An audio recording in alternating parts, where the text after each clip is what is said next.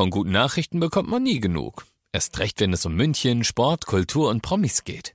Lesen Sie selbst gute Nachrichten. Heute in der Abendzeitung und auf abendzeitung.de. Abendzeitung. Die ist gut.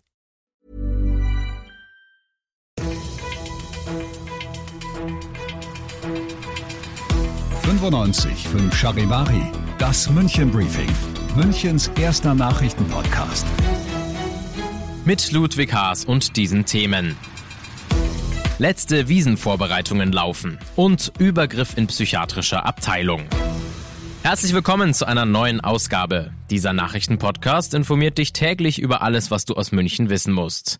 Jeden Tag gibt es zum Feierabend in fünf Minuten von mir alles Wichtige aus unserer Stadt. Jederzeit als Podcast und jetzt wie gewohnt um 17 und 18 Uhr im Radio. Die Zeit ist schnell vergangen, ich geb's zu. Nur noch fünf Tage, dann heißt es endlich wieder Ozapft ist auf eine friedliche Wiesen. Aber auch wenn es nur noch so wenig lange dauert, bis es endlich losgeht, gibt es trotzdem noch einige Vorbereitungen, die getroffen werden müssen. Charivari-Reporterin Ute Elsner, was steht denn da noch an auf der Wiesen? Ja, also besonders viel gibt es noch für einige Standelbesitzer zu tun. Da sind ja einige vorher noch auf anderen Volksfesten unterwegs, wie in Rosenheim zum Beispiel.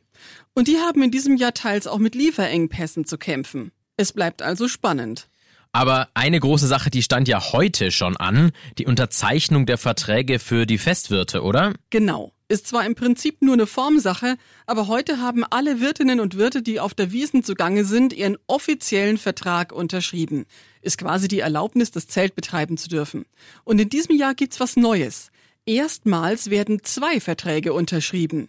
Die Stadt will sich damit vor Schadenersatzzahlungen absichern, falls die Wiesen doch noch teilweise ausfallen sollte. Also ich kann es auf jeden Fall kaum noch erwarten und vielen Dank Charivari-Reporterin Ute Elsner. In der psychiatrischen Abteilung des Klinikums rechts der Isar ist es am Samstag zu einem versuchten Tötungsdelikt gekommen, als ein Mann auf eine Mitpatientin losging und sie würgte. Charivari-Reporter Alexander Eisenreich. Um 5 Uhr morgens greift der 28-jährige Mann auf der geschlossenen Station die 38-jährige Patientin in deren Krankenzimmer an. Laut Polizei wirkt er sie mit beiden Händen. Eine Bettnachbarin des Opfers wird von den Geräuschen wach, erkennt die Situation und drückt sofort den Patientennotruf. Ein Krankenpfleger schafft es, den Angreifer zu stoppen und der Polizei zu übergeben. Die Frau kommt auf die Intensivstation, schwebt aber zum Glück nicht in Lebensgefahr. Warum der Mann die Frau attackiert hat, wird jetzt ermittelt. Du bist mittendrin im München Briefing und das ist Münchens erster Nachrichtenpodcast.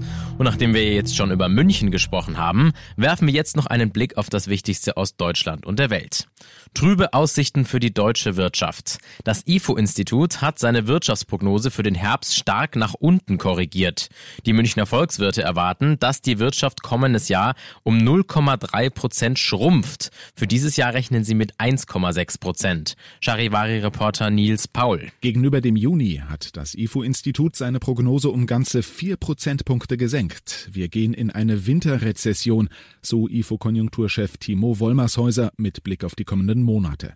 Die Inflation werde bis zum Jahresende im zweistelligen Bereich liegen. Fürs Gesamtjahr rechnet Wollmershäuser mit 8,1 Prozent, für das kommende Jahr sogar mit mehr als 9 Prozent. Die Ursache seien vor allem die hohen Energiepreise. Schwere Auswirkungen am Arbeitsmarkt werde es aber nicht geben. Schottischer Abschied. Nachdem ihr Sarg gestern vom schottischen Landsitz Balmoral in die Hauptstadt Edinburgh überführt wurde, ist der Sarg der Queen heute mit einer Prozession in die St. Giles Kathedrale gebracht worden, wo sie aufgebahrt wird und wo am Nachmittag auch ein Gottesdienst stattfand. Angeführt wurde die Prozession von König Charles III.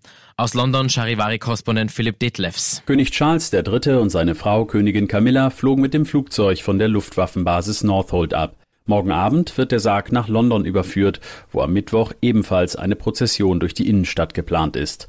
Anschließend haben die Britinnen und Briten vier Tage und Nächte Zeit, sich von ihrer Queen zu verabschieden, wenn der Sarg in der Westminster Hall aufgebahrt wird. Es gibt Zuwachs im Tierpark Hellerbrunn. Da wurde ja seit ziemlich genau einem Jahr eine neue Anlage für die Wölfe gebaut. Jetzt hat das dortige Rudel pünktlich Zuwachs bekommen. Die drei männlichen Wölfe sind jetzt schon seit Frühjahr im Tierpark, um sie an die neue Umgebung zu gewöhnen. Jetzt durften sie erstmals in ihre neue Anlage. In den kommenden Wochen wird dann das Gehege auch für die Öffentlichkeit zugänglich. Ich bin Ludwig Haas und ich wünsche dir noch einen wunderschönen Feierabend. Ciao.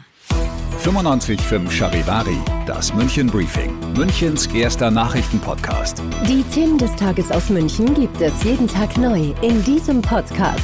Um 17 und 18 Uhr im Radio und überall da, wo es Podcasts gibt. Sowie auf charivari.de.